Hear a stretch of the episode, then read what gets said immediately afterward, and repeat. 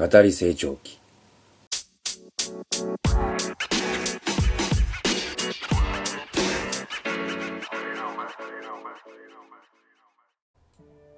青水仙赤水仙夢の旧作。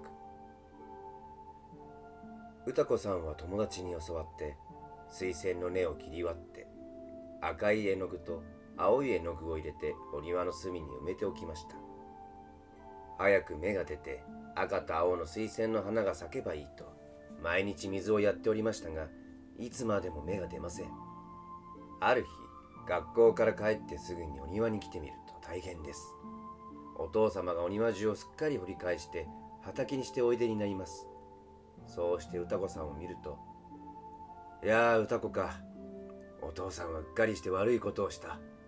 お前の大切な水仙を二つとも桑で半分に切ってしまったから裏の草原へ捨ててしまった。勘弁してくれ。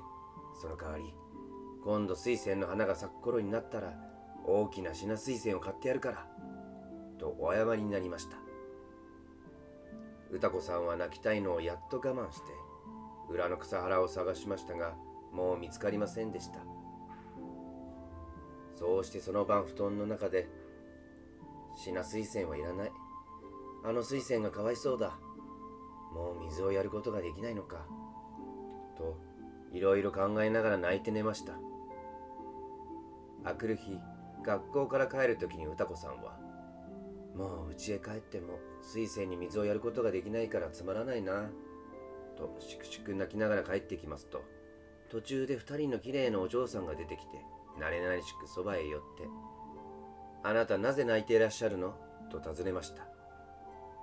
歌子さんが訳を話すと「それでは私たちと遊んでくださいましな」と親切に言いながら連れ立ってお家へ帰りました。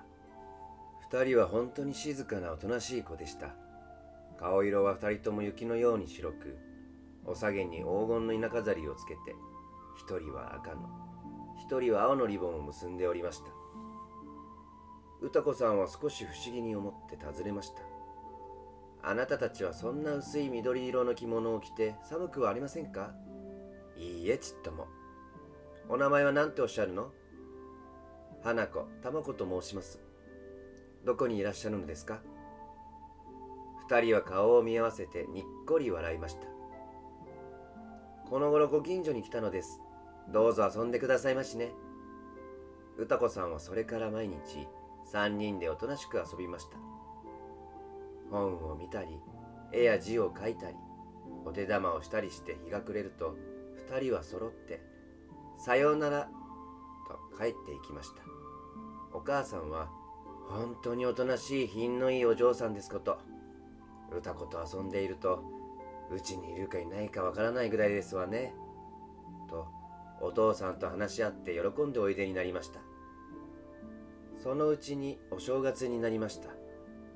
歌子さんは初夢を見ようと思って寝ますといつも来るお嬢さんが二人揃って枕元に来てさも嬉しそうに「今日はお別れに来ました」と言いました歌子さんはびっくりしましたがこれはきっと夢だと思いましたから安心して「まあどこへいらっしゃるの?」と尋ねました二人は決まり悪そうに今から裏の草原に行かねばなりません。